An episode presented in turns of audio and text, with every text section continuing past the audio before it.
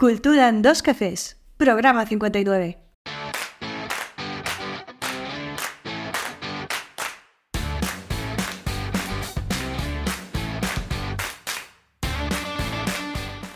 Hola oyentes culturetas y bienvenidos a Cultura en dos cafés, el podcast semanal en el que hablamos de cultura preta por y de guerrilla. Os habla Gema Carrera. Y si todo va bien, al otro lado del micrófono tenemos a Fernando Tebar, director, productor, gestor y un montón de cosas más en la Fera Teatre. Hola Nando, ¿cómo estás? Muy bien. Muy bien, sí, un montón de cosas más, ¿eh? Un montón de cosas más porque, güey, ya sabes que yo es que no paro, ¿eh? Es que no paro, ¿eh? Ahora ya me han liado también para hacer un taller de de que era de, bueno para un ayuntamiento de ah sí sobre derechos humanos que dices bueno pues mira ah lo das tú sí también. Yo soy multidisciplinar. Pero a ti los días y las horas te dan o es que no duermes pues me dan no sé cómo. Ahora últimamente estoy en modo vacaciones es verdad. Y me cunde poco pero cuando me cunde sí hago de todo. Fíjate. No paras no paras. Esto es un no parar pero bueno, ahí estamos, ahí estamos, ahí dándolo todo. Muy bien, una semana más. Una semana más, ¿y tú? Bien, muy bien, tampoco paro, con nuevos proyectos por Italia. Eh, dos proyectillos por ahí de seguimiento psicológico a un equipo de educadores en una comunidad, que creo que es muy importante. Y luego parte del mismo seguimiento, pero con niños. Así que bien. Y bueno, terminando mi libro de autonomía infantil. Eh, ahí estamos. Sí, sí, sí ya haremos un podcast sobre autonomía infantil. Importante, importante. Sí. Porque tengo varios niños allí de unos 16 años que aún les cuesta atarse a las zapatillas. Vale. Vale. Para que veamos el nivel. Sí. Que no saben hacer nada. Eh. Bueno, pues. ¿Tú qué no estás ¿Eh? ¿Tú qué no estás hoy? Pues yo hoy, en lugar de traer la curiosidad del mes, voy a traer cinco curiosidades del mes. Así que vamos a hablar de mitos, leyendas y falsas verdades del mundo del teatro. ¿Te parece? Me parece. Muy interesante. Bueno, pues vamos allá, vamos allá, porque en el mundo del teatro hay muchas cosas por ahí que se oyen y que a veces están como asumidas y luego resulta que no son verdad. Pero una de las cosas que es más curiosa es que, ¿no te ha pasado que cuando la gente habla o piensa en actores, siempre tenemos la imagen de un señor vestido de negro? Sí. Así como muy serio, como... serio no sabría decirte, pero el vestido de negro sí. Y, cuello alto, así a lo Cuello alto, cuello alto, completamente. Me estoy acordando de un personaje de Los Simpsons que creo que va vestido así. Bueno, pues yo voy, a, explicar por qué creo que normalmente vemos siempre a los actores vestidos de negro y de hecho es una cosa que yo pido mucho a mis alumnos, mis alumnas, cuando les digo que vengan a casa de teatro, les digo, pero venís vestidos de negro. Y la razón no es tanto por, el, por la misma, para uno mismo, sino para los demás. Porque es una manera de que el espectador o la persona que te va a mirar te vea con un aspecto neutro que tú, o sea, tu, tu, tu vestido, tu ropa no diga nada, porque imagínate que vamos a hacer en un taller de teatro un ejercicio donde tienes que hacer una improvisación y vas a hacer de, de abuelito, por ejemplo, abuelito de 80 años, y llevas una camiseta de Pokémon, por ejemplo. Pues no me imagino a un abuelo de 80 años con una camiseta de Pokémon. ¿Verdad? Bueno, de actualidad. Bueno, podría ser, pero, pero es una manera de no condicionar a la persona que te está mirando y que por fuerza tengas que esforzar tu interpretación, que de eso se trata, para expresar lo que tú quieres sin que la ropa contrarreste un poco lo que, lo que tú quieres hacer. Muy bien. Y entonces, bueno, pues esto de ir de negro pues es una manera de ser un poquito más neutro, también cuando haces, por ejemplo, un book que hacen fotos, pues también el que te ve y que te va a contratar, pues si vas mejor de negro, pues se puede hacer una idea en su cabeza de cómo quedarías vestido de soldado de los tercios del siglo XII o de lo que sea. Y eso es un poco la razón. ¿Y lo utilizan en, en mu- muchas clases de teatro o lo utilizas tú a nivel particular? Es decir, Yo siempre que voy a un taller, y he ido también a- en Italia, bueno, y en otros países, y en Rusia, y la gente, parece que es algo un poco internacional, y la gente siempre va de negro. Sí, o sea, si tú no dices nada, por defecto, la gente va de negro. A talleres, cursos, ensayos, y creo que es un poco lo mejor. Si luego te dicen, no, no, mira, ven de amarillo, pues vas de amarillo. de amarillo. Esto me recuerda a un, otro mito que hay en teatro sobre el amarillo. ¿No es así? Sí, justo, justo. Hay un- ¿Cómo sabes hacer las cosas? Oh, ahí estamos, ahí está. es que ya ¿Cómo la, hilas? la tercera temporada ya uno ya coge experiencia. ya, ya. Bueno, pues hay el mito de que en teatro ir de amarillo trae mala suerte. ¿Por qué? Bueno, pues la leyenda cuenta de que el famoso escritor Molière, del que ya hablamos la semana pasada, si recuerdas cuando hablamos de comedia del arte, hablamos de un escritor francés que escribió una obra que se titula El enfermo imaginario, que se puede representar también, tiene un cierto aire a comedia del arte. Y bueno, este, este señor era muy famoso, ¿vale? Era el- de los más famosos de la época. Y resulta que cuando interpretó, según cuentan, la obra de teatro El enfermo imaginario, y él salía interpretándola, se fue a su casa, el tío tenía como tuberculosis y se murió en su casa. Y entonces dice, no, es que la obra de teatro iba vestido de amarillo y por eso le trajo mala suerte y se murió. Bueno, de hecho hay quien dice que murió en escena vestido de amarillo. Yo lo que había oído, o lo que me habían contado por Italia en teatro, que había muerto de amarillo, pero detrás de los escenarios. Sí, Como ya fuera de escena. claro. Es que la realidad es que ni iba vestido de amarillo en escena, ni, Y se murió ese día. ni se murió ese día. Eh, Es verdad que tenía tuberculosis, pero se murió varios días después. Y, y- pero bueno, sabes que eso es un poco como el teléfono loco. Yo cuando era un chaval en, en mi clase jugábamos al teléfono loco, uno va pasándolo al otro, al otro, al otro, y al final, pues, sabe lo que sale. También queda más épico. Si lo cuentas así. Sí, es verdad. Queda más épico. Y, eh, y en realidad, pues el chico este, pues, el, el autor este, pues, pues, pues, Yo fallecí, punto. falleció y punto. Sí que es verdad que, por ejemplo, en España, em, pues durante esa época, cuando había una epidemia, una epidemia, en la Edad Media, cuando había una epidemia, eh, pues por ejemplo, eh, para en tu pueblo, gente que en tu pueblo había una epidemia de una enfermedad. En las, en las murallas del pueblo ponías una bandera amarilla para avisar a los visitantes de otros pueblos que, ojo, Que aquí estábamos contagiados. claro. Entonces puede ser que también venga un poco de ahí. A mí me contaron en un taller de teatro y en Italia que el amarillo en España, vamos, lo, que cuentan ellos desde allí, que el amarillo en España da mala suerte porque, claro, como no, la tauromaquia está a la orden del día. Fuera de, de España somos todos toreros. eh, que el amarillo da mala suerte porque es el último color que ve el toro antes de morir. También, sí. Bueno, lo contó ya como a quien entrevistamos en el programa. Sí, Giacomo Rosetto. Efectivamente.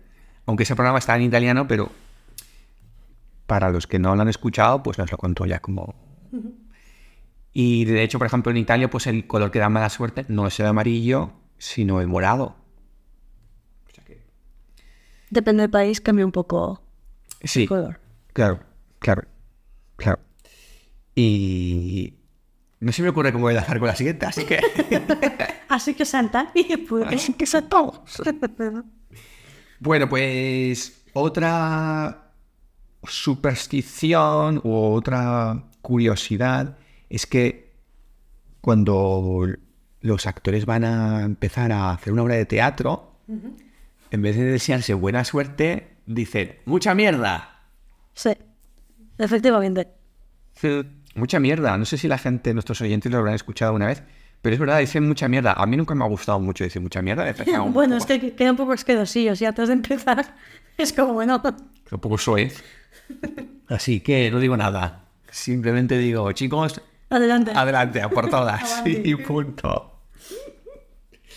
Y bueno, eso sí que está documentado y mucha mierda se dice porque cuando, pues mira, en época en que en el siglo de oro en España, que había mucho teatro, el teatro se hacía en los corrales y bueno, pues si había mucho público, pues normalmente la gente era muy guarra y, y comían y todo y dejaban todo el corral hecho una porquería.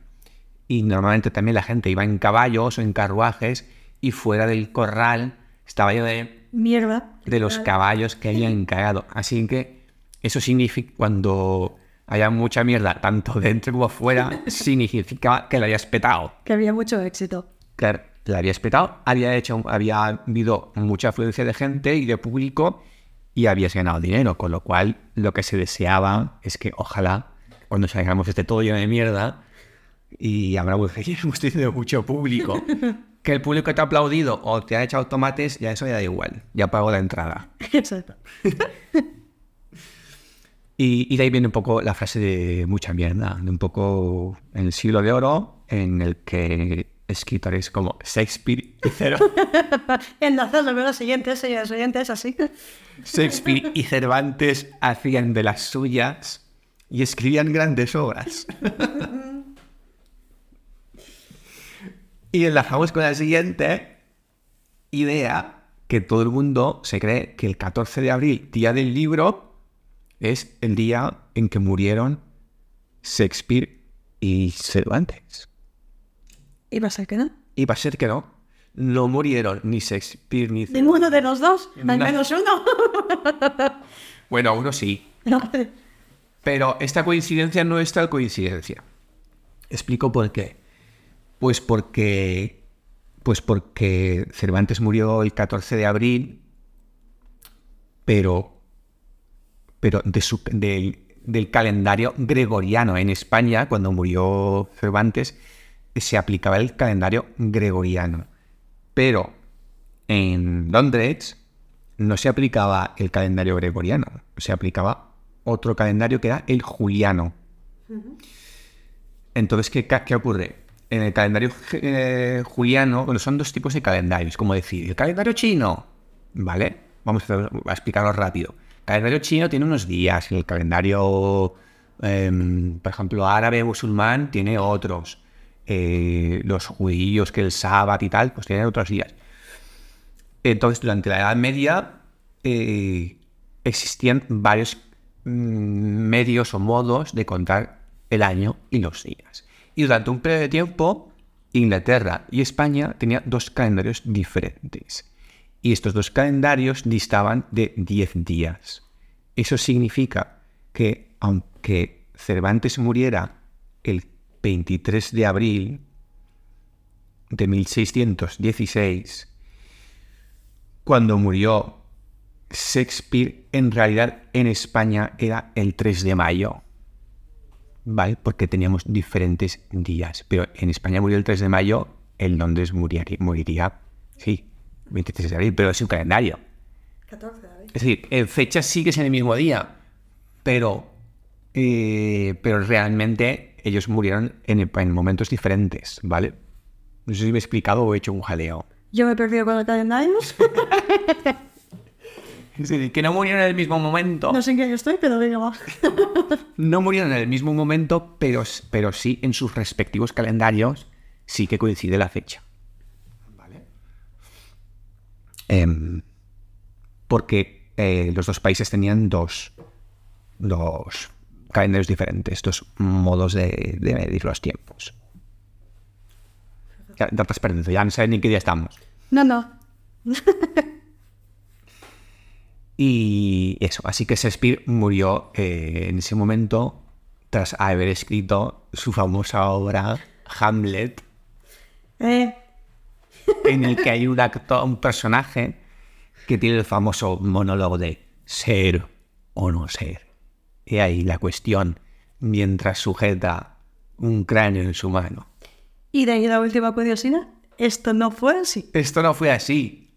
Y, y ni es, de hecho no es. Es decir, cuando el personaje su- sujeta el cráneo, No dice esa frase. no dice esa frase, efectivamente. Son escenas diferentes.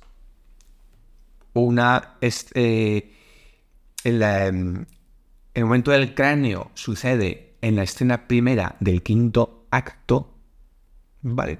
Y el monólogo de ser o no ser sucede en otro momento de esa misma obra, de, de- de Hamlet. Pero por alguna razón, pues alguien mezcló las dos cosas y cuando hablamos de teatro siempre nos imaginamos a un tío diciendo ser o ser Como de cada vez de la mano. con una calavera en la mano. Poco como. Yo estoy hablando con mi amigo David que hablaba de. Hablamos de Rumanía y del castillo de, de Drácula. Eh, cuando Bram Stoker se inspiró en Drácula, mezcló dos castillos diferentes. Mezcló un castillo que está en. em, sí, en Valaquia, en Rumanía, pero que está en ruinas. Es un castillo medieval que fue el de Black Tepes. Pero el personaje lo inspiró ahí, pero el castillo que él se imaginó en su cabeza creo que está en Austria o en Suiza. Está en otro. O sea, mezcló dos cosas. Pues yo creo que la gente en el tema de Shakespeare también ha mezclado un poco dos cosas. Pero esto es de Shakespeare. Sí. Y, y eso es un poco las curiosidades y historias que que he Fíjate. traído hoy. Pues mira, las curiosidades mm, me conocía. Bueno, todas menos la última. La de ser o no ser no la conocía. Ah, no, y la de Shakespeare y Cervantes tampoco. Conocía la del color amarillo, la de vestirse de negro en el mundo del teatro, porque me lo enseñaste tú, porque eres mi profesor de teatro. y la de mucha mierda, que nos ha explicado en Italia. Ah, es verdad. Es verdad. Lo mismo, Checo Roseto nos lo explicó. Es verdad.